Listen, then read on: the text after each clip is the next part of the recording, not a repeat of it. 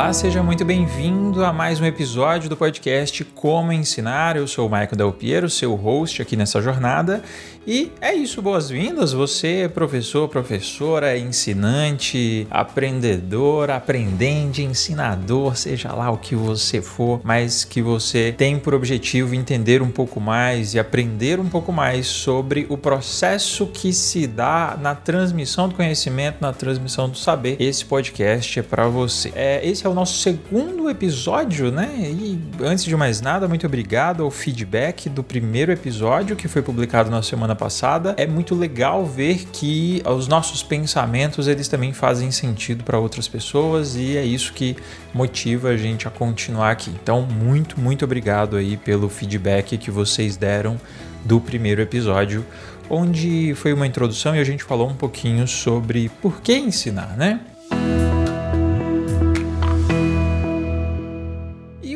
Vamos abordar um assunto um pouco mais específico. Vamos falar de sala de aula invertida. É, o título é Como Inverter a Sala de Aula, né? Porque a palavra como ela atrai muito mais. Mas é, seria também por que inverter a sala de aula, né? Será que é preciso inverter a sala de aula? Ou eu posso manter da forma que está e assim por diante. Então, vamos conversar um pouquinho sobre isso. Antes de mais nada, a gente precisa explicar o que é sala de aula invertida, né? Eu já vi muitas pessoas falando a respeito e aparentemente não entendendo muito bem o que quer dizer. Eu já vi algumas pessoas falando que inverter a sala de aula é colocar o aluno para ensinar em forma de seminário ou trabalhar em grupos e na verdade não é isso assim. O conceito inicial da sala de aula invertida que surgiu né, por meio de um livro que no Brasil ele, é, ele foi publicado pela editora LTC que é o livro Sala de Aula Invertida, uma metodologia ativa de aprendizagem. É esse livro que tem como, como autores o Jonathan Bergman e o Aaron Sons, não sei se a pronúncia está correta, mas eu vou deixar o link aqui na descrição do, do podcast caso você tenha interesse. É um livro bem baratinho, super acessível e fácil de ler também, né, com uma linguagem bem tranquila. A primeira edição dele foi publicada no ano de 2016 eu tive contato com esse livro há alguns anos atrás e muito me chamou a atenção, né? Essa ideia de sala de aula invertida, eu fiquei um pouco intrigado, o que, que é isso? E os autores eles narram o processo ao qual eles percorreram, né? Qual caminho eles percorreram até chegar ao formato de inverter a sala de aula e o porquê, né? Então, qual que era a questão que eles enfrentavam, né? Qual que era a problemática deles?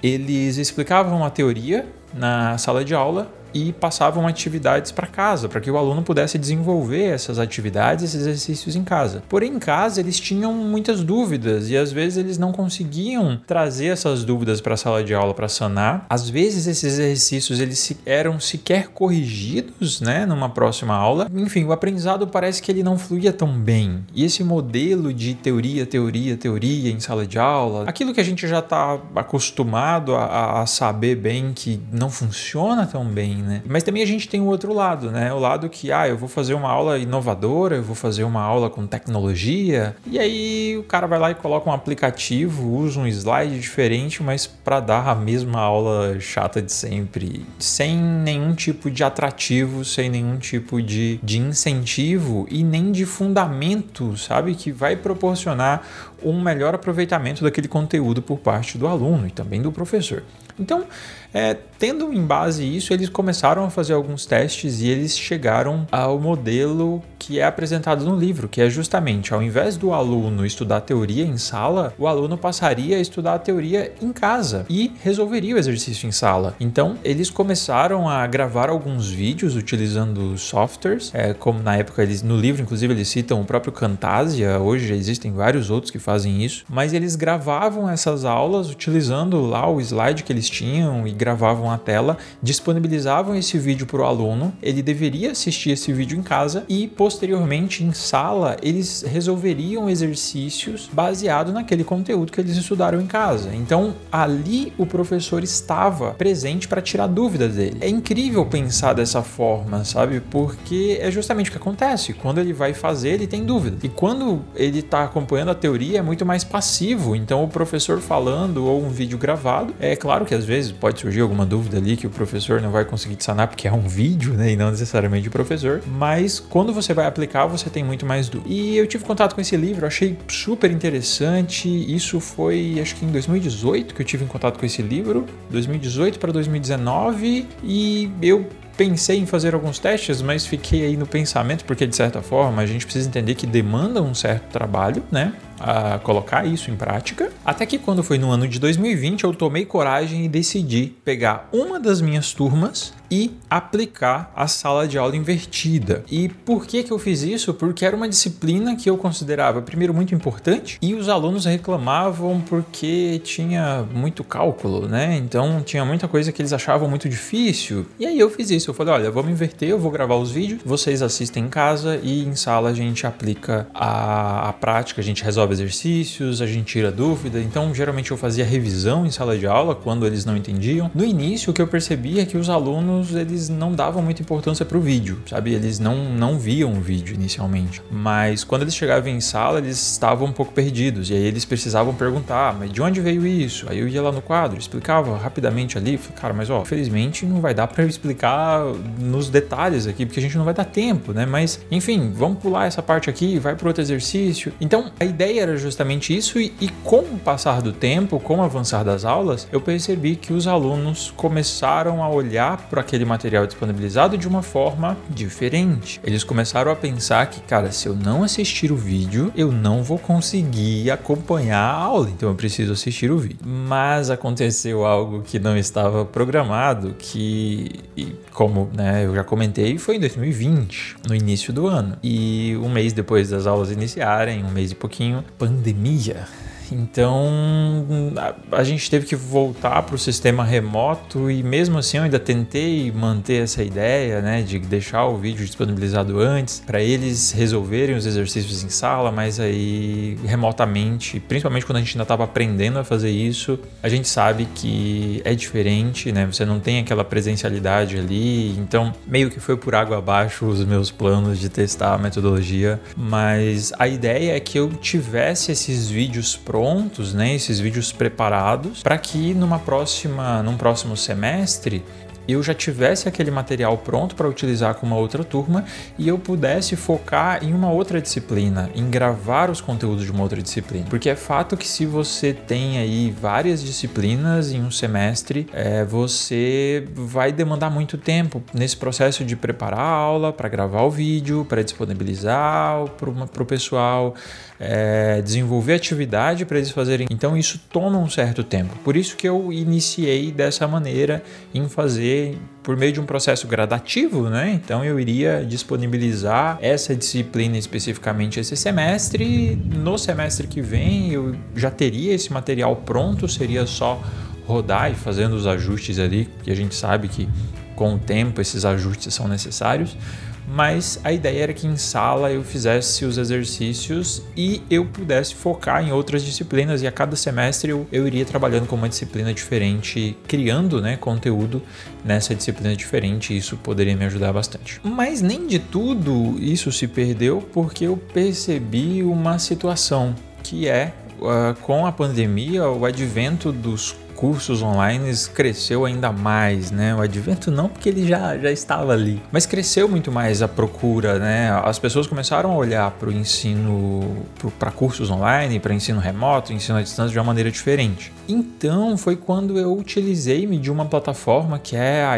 Udemy, né? Udemy, porque lá você consegue disponibilizar seu curso e é um marketplace, que é pra, a plataforma mesmo vai divulgar seus materiais e eu consigo gerar cupom de desconto para que o aluno possa se matricular gratuitamente. E, por outro lado, a plataforma ainda gera um certificado para ele. Então, alguns conteúdos que eu comecei a gerar paralelamente, eu comecei a colocar nessa plataforma, comecei a gerar mini cursos de conteúdos que talvez a gente não conseguiria abordar em sala, ou talvez era o manuseio de algum software. Quem já ensinou software em sala de aula sabe, às vezes, a dificuldade que é justamente porque o aluno precisa acompanhar, né? Então você precisa ir pausando e o aluno vai tendo que fazer, se um não acompanha, depois você volta. Então a minha experiência de ensinar software em sala de aula não foi das melhores. Então, nesse ano eu trabalhei com uma disciplina que eu já havia trabalhado antes presencialmente, explicando o conteúdo ali, os alunos fazendo comigo, e eu fiz isso, disponibilizei o material, os vídeos gravados como se fosse um curso daquele software, né, no caso de arquitetura, especificamente o AutoCAD, disponibilizei aquele material na Udemy passei o acesso para os alunos de uma maneira gratuita e era uma das atividades.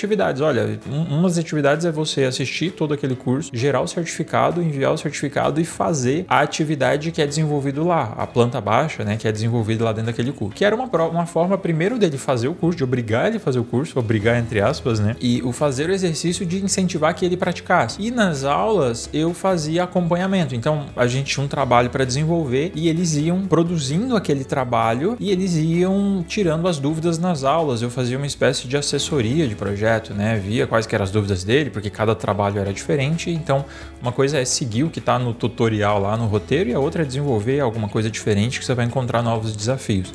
Então foi um modelo que se assimilou muito a isso, mas de maneira totalmente remota, né? Tudo na internet mas foi uma forma que eu achei interessante e eu, eu considerei muito positivo e vou voltar a utilizar isso mais vezes. Já utilizo isso em outras disciplinas, porque aquele curso que eu coloquei na Udemy, ele além de estar tá vendendo lá e gerar alguns centavos de dólares de vez em quando, eu ainda tenho ele para utilizar para um outro aluno de uma maneira organizada, sabe? Então, para mim, foi muito positivo. É, isso poderia ter sido feito talvez por meio do YouTube, que eu disponibilizar ali o link para ele, mas eu não teria controle se ele fez ou não. E, enfim, então teria alguns obstáculos ali, alguns empecilhos no meio desse, dessa jornada aí. Foi uma maneira muito interessante. O livro me abriu muito a mente, então eu sugiro muito que você faça a leitura do livro, além, apesar de ser um livro relativamente antigo aí, no Brasil ele já tem cinco anos de publicação e acho que ele é mais antigo na sua, na su, no seu idioma original, mas ele, ele tem uma validade muito atual assim sobre essa necessidade de pensarmos de maneira diferente. Eu acho que isso é a parte mais rica dele é justamente isso de pensar de uma maneira disruptiva, de uma maneira inovadora para resolver um problema que a gente tem em sala de aula. O caso é conteúdo, teoria, teoria, teoria em sala e depois atividade em casa que o professor não vai estar lá para auxiliar. Então, para mim valeu muito a pena tanto a leitura do livro quanto a aplicação do método especificamente. Eu não consegui aplicar ele na íntegra devido à pandemia, mas depois eu fiz esses ajustes que eu comentei para mim foi super válido, então eu super recomendo. Então é isso, espero que você tenha gostado do bate-papo. A ideia não era explicar aqui as minúcias do livro, mas muito mais te incentivar a pensar de alguma maneira para inverter a sua sala de aula, inverter a forma como você ensina, pensando justamente na questão teoria e prática e como que você vai conseguir estar mais presente nessa prática aí. Tudo bem, gente? Talvez vocês estão ouvindo aí uns rugir dos tambores ao fundo, tá trovejando aqui, mas acho que vai dar tudo certo. Tá, vai tá tudo certo. Se você está ouvindo isso é porque deu tudo certo. No mais, eu só tenho a agradecer. Obrigado pela sua paciência, pela sua presença até aqui. E quiser manter contato, me manda um direct no Instagram, que é o arroba Piero. Vou deixar também na descrição deste podcast. E indica esse podcast para alguém que pode, pode se interessar, que pode ser útil, tá? Você vai me ajudar muito, muito, muito. Seu feedback também é importante em início de projeto, assim, a gente sabe das dificuldades que a gente tem, às vezes, de dar continuidade, de, em meio a tantas coisas, em meio a tantas atividades, mas é algo que eu tenho feito e eu tenho gostado bastante. Então, muito obrigado e a gente se vê então no nosso próximo episódio na semana que vem. grande abraço, até a próxima.